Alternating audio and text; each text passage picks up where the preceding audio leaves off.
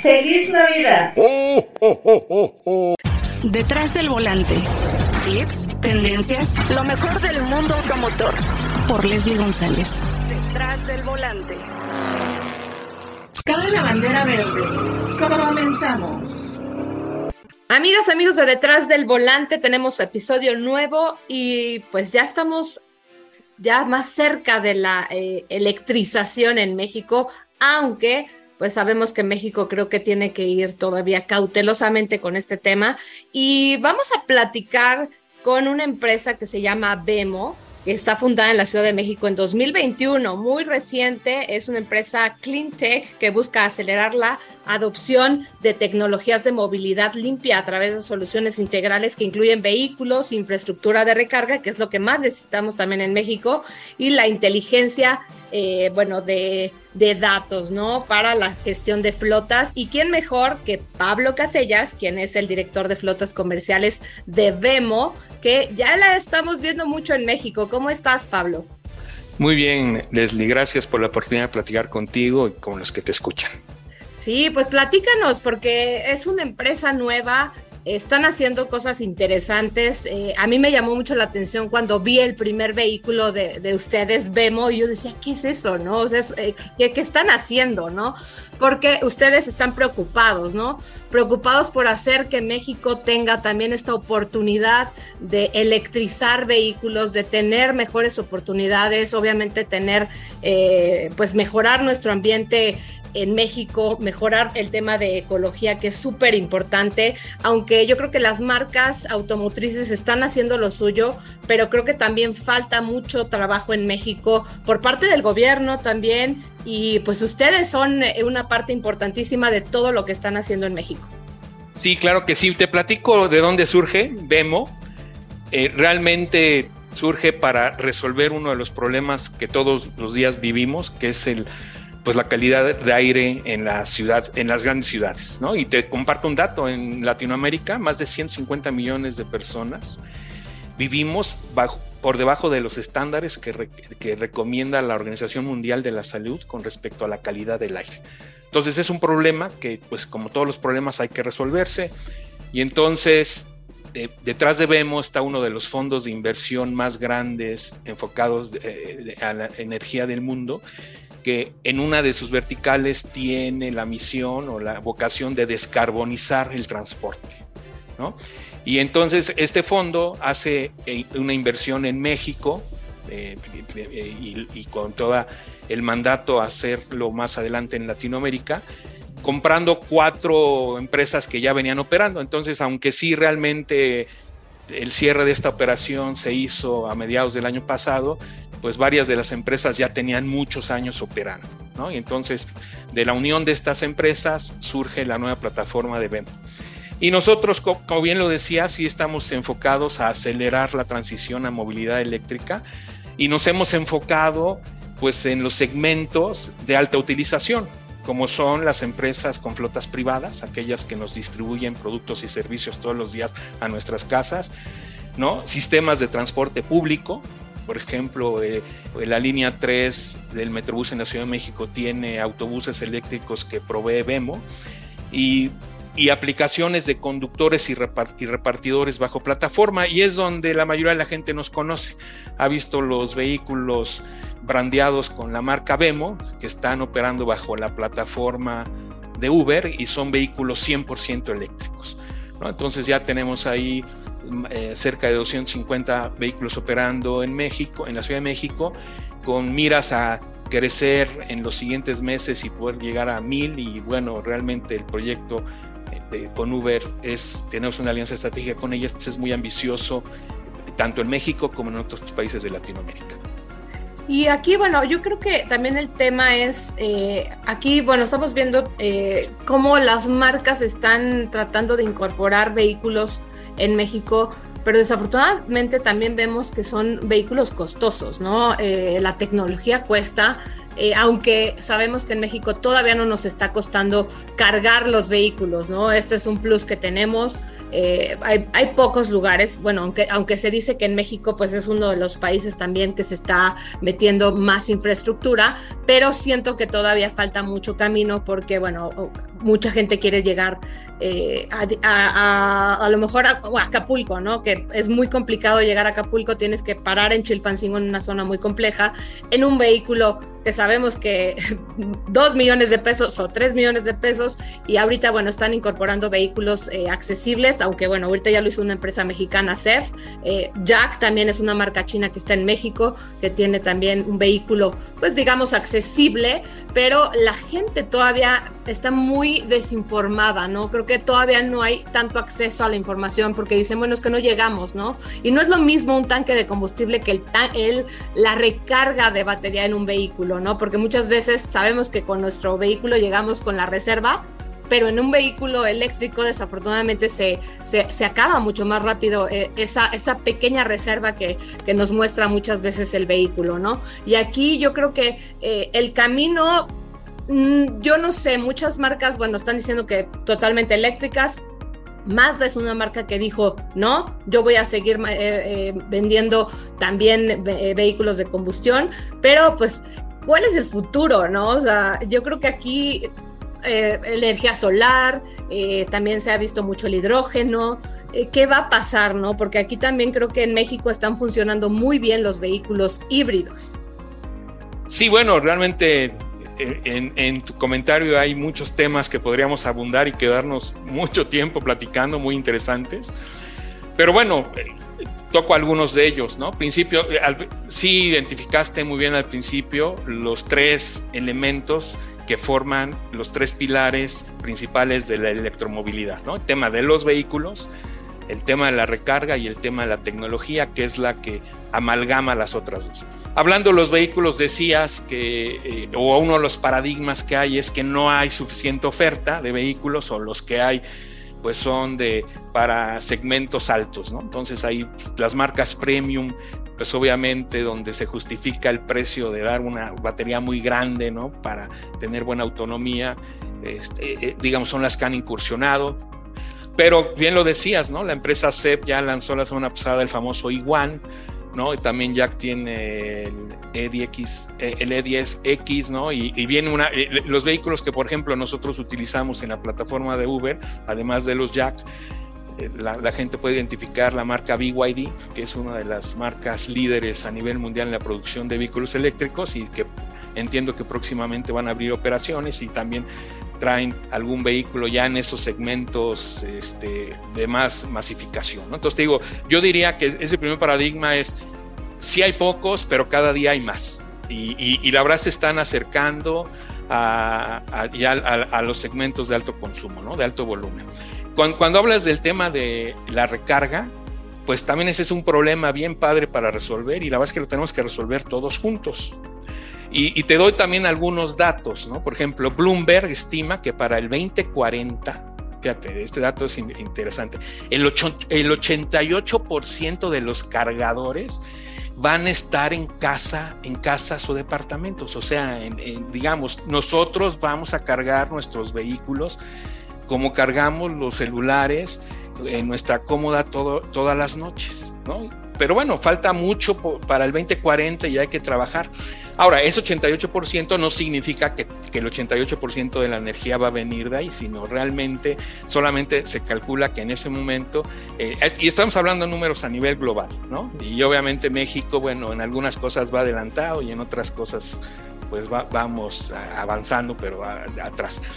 un tercio de esa, del total de la energía que se, van que se va a utilizar para la recarga de vehículos, un tercio va a ser en casas, aunque esté en el 88% de los cargadores, un tercio va a ser en los patios de las empresas. Por ejemplo, las empresas de distribución desde ahorita ya están creando sus electrolineras dentro de sus empresas, dentro de sus fábricas, sus centros de distribución, y un tercio va a ser carga pública. Y entonces la gente aquí en, México, los que eh, tienen esa famosa ansiedad del rango, buscan que se resuelva el tema de la carga pública para ellos invertir en un vehículo, ¿no? Y caemos en ese paradigma de qué es primero el huevo o la gallina. ¿no? Y, bueno, y tú también lo decías, el, tema, uno de los inhibidores es que el tema de recarga pública es que ahorita es gratis, entonces como nadie está haciendo negocio de eso, pues tampoco está creciendo. Pero bueno, afortunadamente también Vemo tiene una respuesta a eso, tenemos un plan muy agresivo en la Ciudad de México, donde pues, obviamente eh, está la penetración de venta de vehículos eléctricos es pues, la mayor del país, entonces ya tenemos eh, un plan que ya estamos ejecutando bajo para tener ya una red una red pública de recarga. Pensamos terminar el este año con alrededor de 300 cargadores instalados, pero bueno, sí ya va a ser una red de carga pública, pero ya como negocio, ¿no? O sea, le vamos a proveer a los clientes la oportunidad de vía una aplicación reservar su cargador, conectarse y pagar por la energía que consuma, ¿no? Entonces, eh, eso les dará, digamos, resolverá parte del problema. Y yo te digo, yo tuve la oportunidad de tener un vehículo eléctrico y hay que cambiar también el paradigma, ¿no? Mover la, manejar la rutina con respecto al vehículo y incluso ya cuando lo haces es mucho más fácil. Y yo te diría, la mayoría de la gente recorremos en la Ciudad de México no más de 70 kilómetros al día. Y, y, tú decías el ejemplo de irme a Acapulco. Bueno, yo quizá tendré la oportunidad de irme un par de veces a Acapulco al año. ¿no? O una o dos, cuando mucho. Entonces, pero el resto del tiempo, la autonomía que me dan los vehículos del mercado pues, es suficiente para el noventa y tantos por ciento del tiempo en la Ciudad de México. Y quizá cuando tengan que ir a Acapulco, bien lo decías, pues hay que hacer una rutina. Me tendré que parar, en algún cargador en Cuernavaca para recuperar la energía que perdí en la subida a, a ¿cómo se llama? A Tres Marías, aunque recuperaré parte en la bajada, me tendré que parar en Chilpancingo y probablemente en Acapulco y para regresar me tendré que hacer una rutina igual. Hay que pensarla, quizá no es tan cómodo como quisiera la gente de me paro en una gasolinera y cargo en cinco minutos, no, no es tan cómodo, pero tampoco es digamos algo del otro mundo, ¿no? Es algo que si, si lo haces con la rutina, mires tus tiempos, y lo puedes hacer y créeme que ayudas a descarbonizar la, el, este, el transporte y ayudas a que tengamos todos un aire más limpio.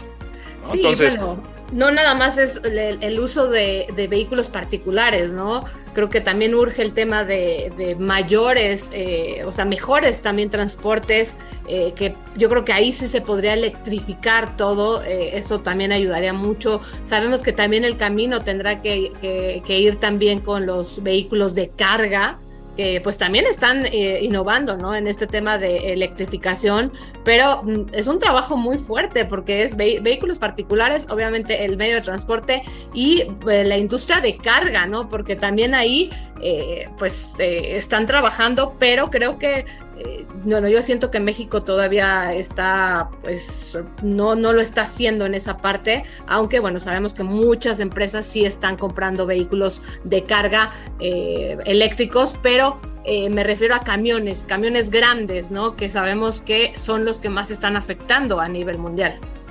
Sí, tienes razón. Y bueno, y esa es una de las principales áreas en las que estamos enfocados aquí en Vemo en esas flotas privadas comerciales, que tienen flotas de distribución, te decía, con los que nos hacen llegar los productos con los que vivimos todos los días.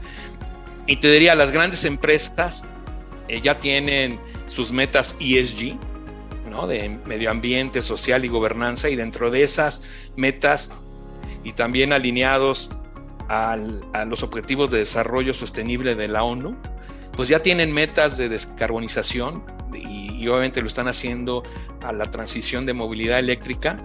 Y yo te diría, pues, pues sí, va, vamos avanzando y, los camiones, bueno, diré marcas de Coca-Cola, de, modelo, de, muchas empresas que conocemos, de todos los colores, yo digo el rojo, el blanco, el azul, el verde, de todas esas marcas, eh, ya, está, ya se están electrificando y sí hay tecnología, ya hay vehículos eh, que, pueden, digamos, en aplicaciones de carga mediana, incluso tractocamiones de carga pesada.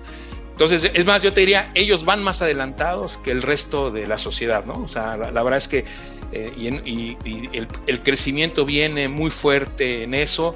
Nosotros hemos proyectado que probablemente para en los siguientes 10 años, entre vehículos eléctricos y vehículos híbridos enchufables, considerando ligeros y vehículos pesados, pues en 10 años se venderán alrededor de unos 650 mil vehículos en México, ¿no? Que pues ya es un número importante y la mayoría será, o sea, probablemente más del 70% pues van a ser en flotas comerciales.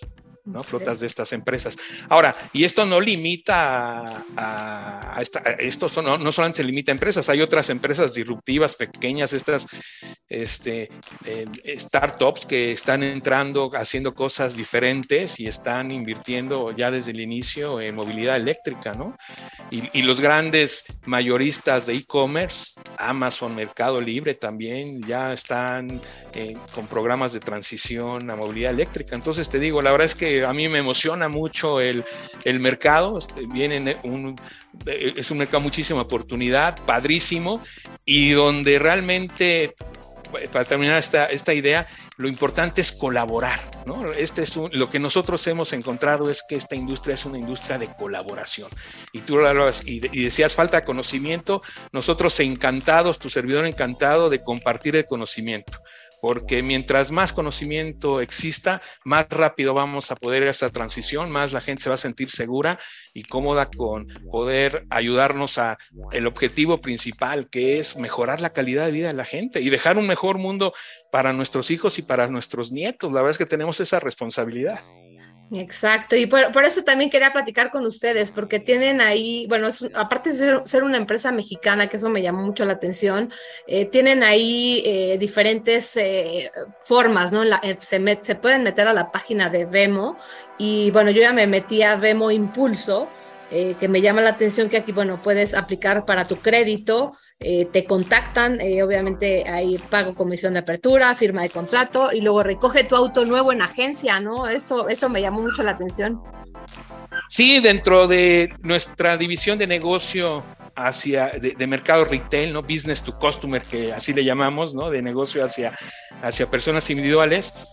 además de tener nuestra propia flota, ¿no? La que la gente ve vehículos brandeados, eh, tenemos tenemos el producto donde le damos a conductores de plataformas de movilidad un crédito, o más bien es un arrendamiento financiero para que puedan adquirir sus vehículos y bueno, pues ser socios de las plataformas de movilidad. Esa, eh, actualmente esa, e, e, ese negocio ya venía de una de las empresas que el fondo Riverstone compró y también ahí tenemos la meta de irla transformando a, movilidad limpia. Entonces, ahorita la mayoría de esos vehículos son de combustión interna, si los heredamos. Ya, ya hemos colocado nuestros primeros créditos con vehículos híbridos y, tenemos la meta de probablemente antes de que termine el año 2023 ya colocar nuestros primeros eh, créditos o arrendamientos para vehículos 100% eléctricos, ¿no? que trabajen en esa plataforma. Entonces estamos, estamos trabajando en eso, nuevamente dando la oportunidad de que la gente crezca, ¿no? de que la gente tenga mejor calidad de vida y además de que entre todos cuidemos el medio ambiente. Y bueno, es un trabajo entre todos, ¿no? Es un trabajo que tenemos que hacer todos. Eh, aquí también una pregunta, ¿el gobierno, el gobierno cómo trabaja junto a ustedes? Pues mira, hemos, hemos trabajado, por ejemplo, en algún tema de colaboración con el Heroico Cuerpo de Bomberos de la Ciudad de México, ¿no? Para, para darle, para trabajar en un curso, un entrenamiento a los bomberos, digamos, para atender el tema de un siniestro, un vehículo eléctrico, que bueno, tiene condiciones diferentes a la de un vehículo de combustión. De hecho, hicimos un, le llamamos un Bemotox, ¿no? Alrededor de ese tema, la gente lo puede buscar en YouTube y, verlo, ¿no? Entonces, digamos, colaboramos con instituciones del gobierno en ese sentido, frecuentemente participamos pues con algunos institutos de ecología y de desarrollo económico de algunos de los estados, también en, programas muy particulares, ¿no? Hicimos la prueba, por ejemplo, de un eh, minibús eléctrico en un circuito entre universidades en la, en la ciudad de Puebla, ¿no? Entonces, entre tres universidades privadas que se mueven alumnos y profesores, pusimos un circuito, eso nos ayudó eh, el gobierno de Puebla y, bueno, te digo, si hay una colaboración. Ahora, si te refieres al tema de qué tarea podría, qué, en qué nos podría ayudar el gobierno eh, para acelerar la movilidad, sería idealmente, ¿no? Y es lo que todo el mundo dice, oye, denos incentivos, ¿no? Como los hay en otros países. La verdad es que eh, yo creo que México tiene otras prioridades en este momento y eso no, no, se va a dar en el mediano plazo. Sin embargo, el, el gobierno sí podría ayudarnos, por ejemplo, algo muy sencillo hablando de recarga pública, pues sacando una norma oficial mexicana para la recarga, por ejemplo. Entonces, que ya se estandarice el, ¿cómo se llama? Los protocolos y conectores de recarga. Por ejemplo, eso lo, eso lo puede hacer muy fácil el gobierno, ¿no?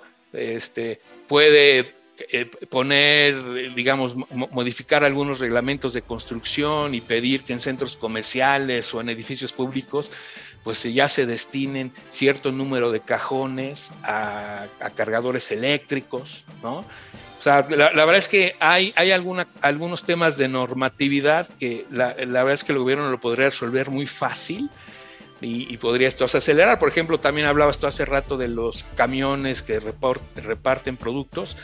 Aunque ya hay eléctricos, todavía no hay placas verdes. O sea, este, tú, tú un vehículo eléctrico vas y lo emplacas y te dan una placa tradicional igual a la de un camión de combustión. Entonces, por ejemplo, si ya se emitiera una placa verde y estos vehículos pudieran, se restringiera el acceso, como ya está restringido, o sea, no es algo nuevo, ya está restringido en algunos lugares, por ejemplo, el acceso de vehículos de cierta, cierto tamaño, ¿no? a ciertos horarios, bueno, pues con estas placas se podrían distinguir y entonces eh, podrían eh, quitarse ciertas restricciones, ¿no? Entonces, insisto, hay cosas que el gobierno puede hacer que no necesariamente implica un, un, gasto o una inversión por parte del gobierno y que podrían acelerar la movilidad eléctrica. Sí, urge, urge, Pablo. Eh, creo que qué labor tan importante y pues eh, invita a la gente para que conozcan más de Vemo y obviamente eh, si van a estar dando más información, si se van a dar más a conocer, obviamente creo que hay mucha curiosidad porque cuando ves el vehículo puedes escanear un código para que conozcas más sobre la marca, ¿no?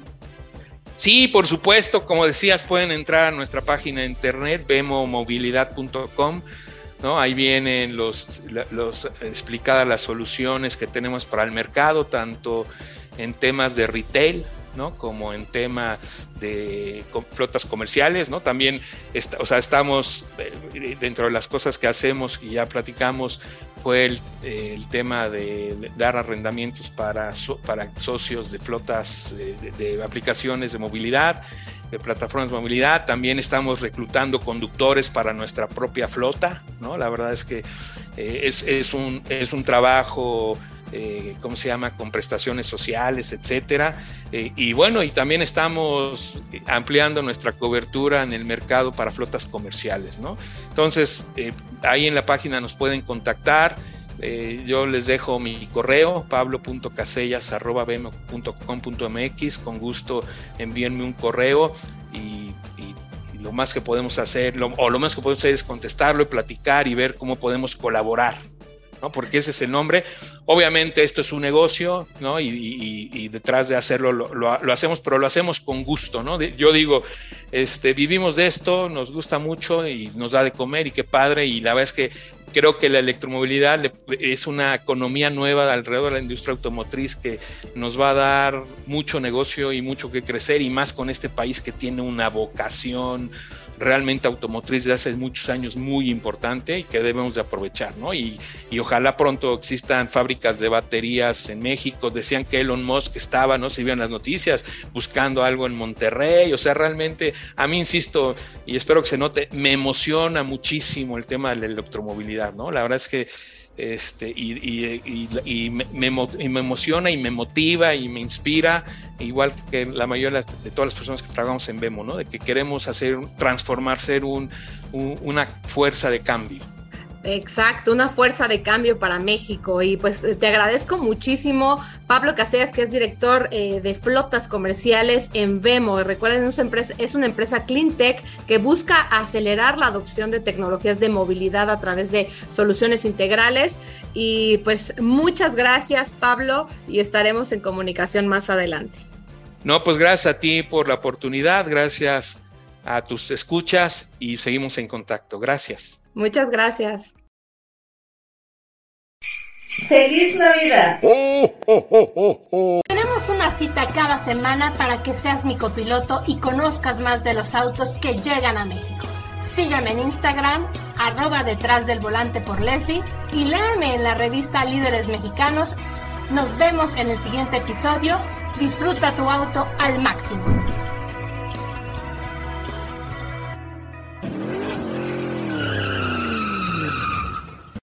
Detrás del volante. Lo nuevo, clásicos, lo que tienes que saber. Nos escuchamos la próxima semana. Detrás del volante por Leslie González.